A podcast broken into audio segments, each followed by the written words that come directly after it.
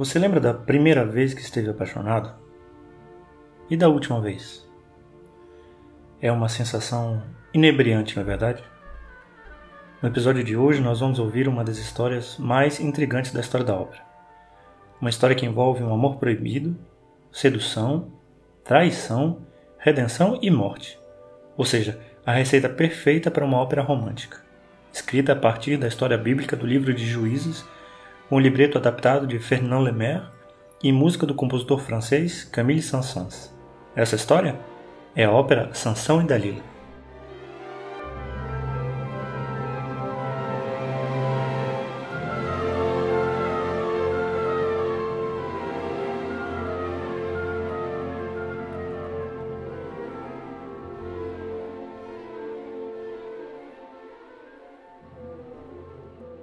Bom, a história do Sansão é basicamente a jornada do herói da Bíblia cristã do livro de Juízes, onde um nazareno é escolhido por Deus para salvar os israelitas da escravidão dos filisteus, que por sua vez é um povo que ocupava a região onde hoje fica a Palestina.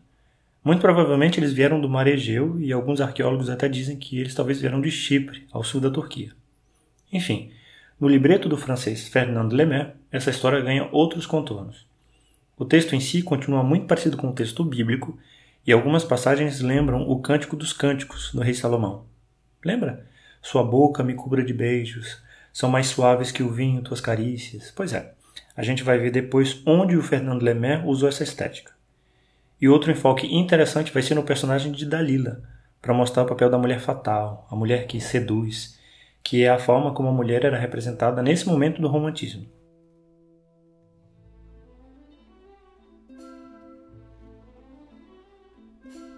Essa sensualização da figura da mulher também encontra correspondente em Carmen, Salomé, Electra, que são outros personagens femininas recorrentes na literatura, no teatro e na música dessa época. A obra foi pensada a princípio para ser um oratório, que é uma obra de cunho religioso, mas acabou ganhando contorno de ópera, sobretudo com o perfil de Dalila, né? que trabalha para os filisteus, mas quer sobretudo mostrar o seu poder de sedução. A ópera foi finalizada em 1876 e apresentada pela primeira vez no ano seguinte, em 77, no Teatro Nacional de Weimar, na Alemanha, com a ajuda do compositor alemão Franz Liszt. E a dificuldade de aceitar uma trama bíblica para uma ópera nessa época fez com que ela só fosse encenada no Ópera de Paris em 1892. E você lembra como era importante para um compositor ter sua música tocada em Paris nessa época, né?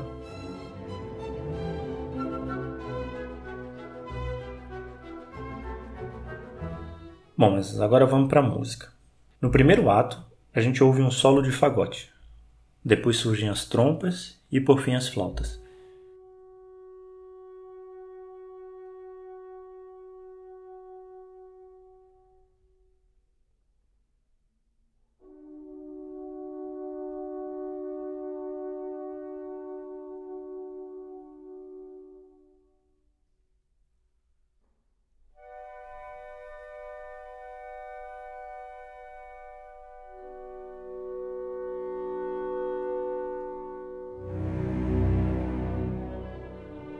Cada instrumento vai surgindo aos poucos e criando uma atmosfera pesada e triste, dando então lugar ao coro dos israelitas que foram tornados escravos pelos filisteus.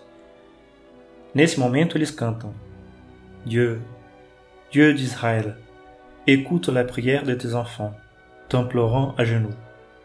Prends en pitié ton peuple et sa misère. Deus, Deus de Israel, escuta o clamor dos teus filhos que te imploram de joelhos. Tem piedade do teu povo e de sua miséria.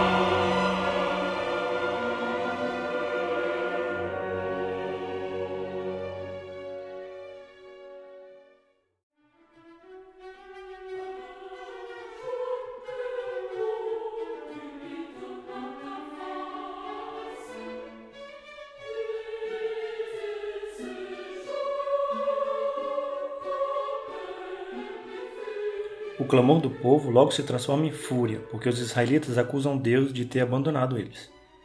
Eis que surge nesse momento Sansão, que tenta acalmar os ânimos de todos, dizendo para que ninguém esqueça da promessa que os pais deles fizeram ao Deus de Abraão, e que o próprio Deus usa ele, Sansão, como instrumento. Logo em seguida surge Abimeleque, o rei dos filisteus, que vem zombar da escravidão dos israelitas e falar da glória de Dagão, o deus dos filisteus. Sansão entra num combate com ele e mata Abimeleque. Eis que surge quem? Pois é, ela mesma, Dalila, com a corte das sacerdotisas filisteias cantando Primavera que começa, trazendo a esperança aos corações apaixonados. Um dos anciãos israelitas ainda tenta advertir Sansão dizendo que ela vem cantando palavras doces, mas tem mais intenções. Mas aí, meu amigo, tarde demais. Sansão já tinha sido fisgado.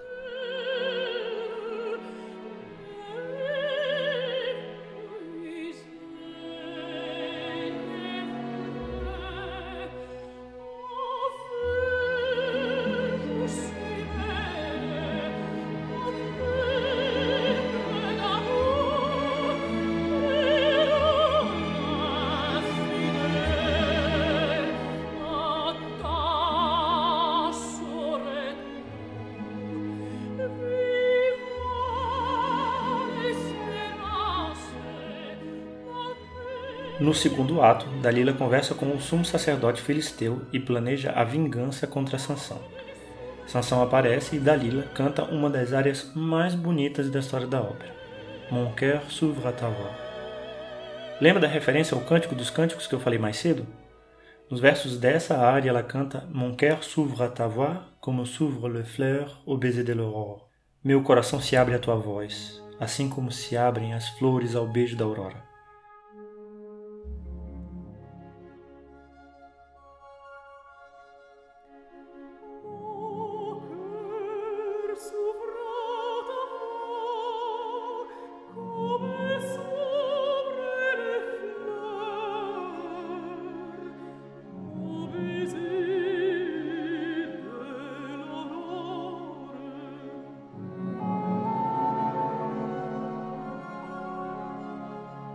Aqui fica bem evidente esse caráter poético desses livros. E a orquestra acompanha o canto de Dalila, porque nas flautas a gente ouve uma frase cromática, que é uma referência ao orientalismo e que nos faz pensar nesse pequeno desmaio de quando a gente está apaixonado. Sabe aquele suspiro? Ah.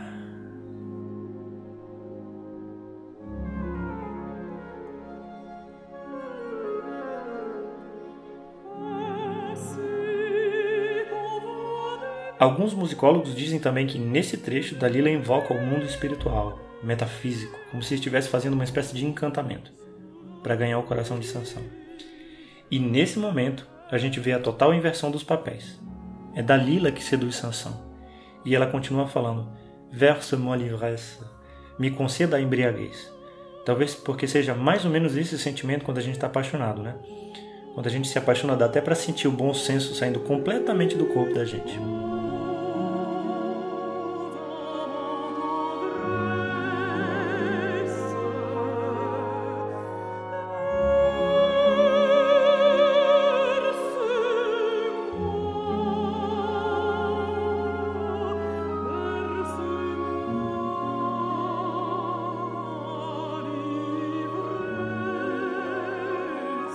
Enfim, e ela quer seduzir não para ganhar o coração dele, mas como uma demonstração de poder.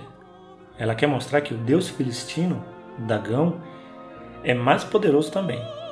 Essa demonstração de poder e liberdade lembra uma outra personagem de ópera, a cigana Carmen. Essa ópera foi composta 12 anos antes de Sansão e Dalila pelo também francês Georges Bizet. Na Baneira, uma das cenas mais famosas, ela fala do amor livre e da paixão, cantando o amor é como um pássaro rebelde que ninguém pode aprisionar.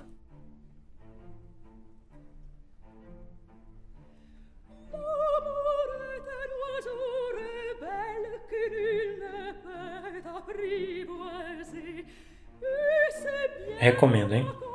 E Sansão cai perdidamente apaixonado por Dalila. Claro, né? Só que ela continua insistindo que ele não ama ela de verdade. Afinal, ele não quer revelar o segredo da força dele e a gente sabe que são os cabelos. Depois de algumas tentativas, enfim, Sansão cede e conta que o poder dele vem dos cabelos.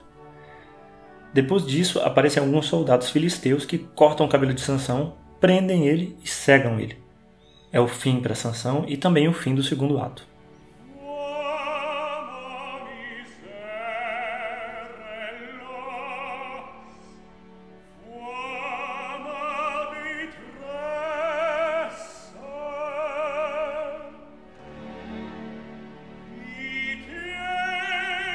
No terceiro ato, Sansão aparece vestido com trapos, amarrado a um moinho e cego. Tanto Dalila quanto o sumo sacerdote estão comemorando. Eis que acontece nesse momento o bacanal, que é uma dança frenética, exótica, com motivos orientais. Dá até para imaginar as dançarinas dançando a dança dos sete véus nesse momento.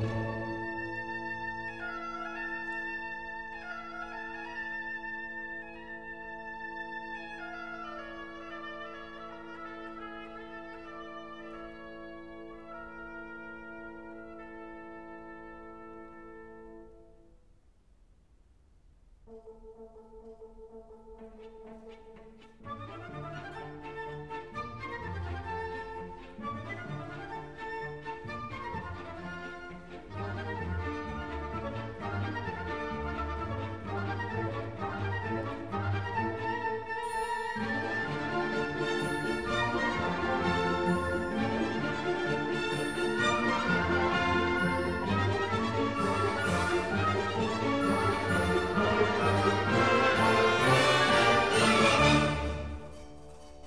Nas cenas finais, Dalila zomba de Sansão dizendo que ele acreditou no amor dela e deu no que deu.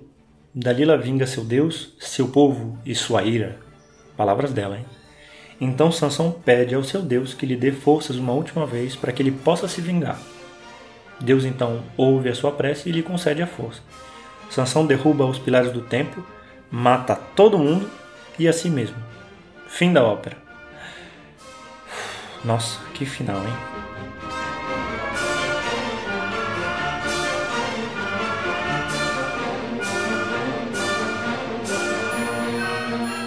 Uma análise interessante que a gente pode fazer da ópera com o contexto da época é que o corte de cabelo de Sansão contrasta com o corte de cabelo das mulheres dos anos 20 em Paris. Na época, esse corte, dentre outras coisas, como o abandono do espartilho e outras peças do vestuário feminino, significava independência. E uma curiosidade: o compositor francês Saint-Saëns já visitou o Brasil em 1899. Conheceu o Rio de Janeiro, Petrópolis, São Paulo para assistir alguns concertos com músicos brasileiros e também conheceu a Argentina em 1901 e 1903.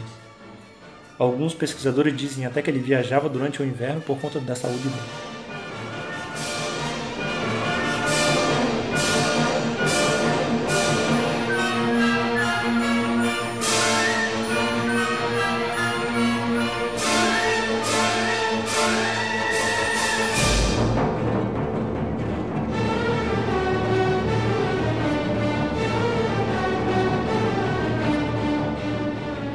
E esse foi o nosso oitavo episódio sobre Sansão e Dalila, ópera com música de Camille Sansons e libreto de Fernando Lemaitre.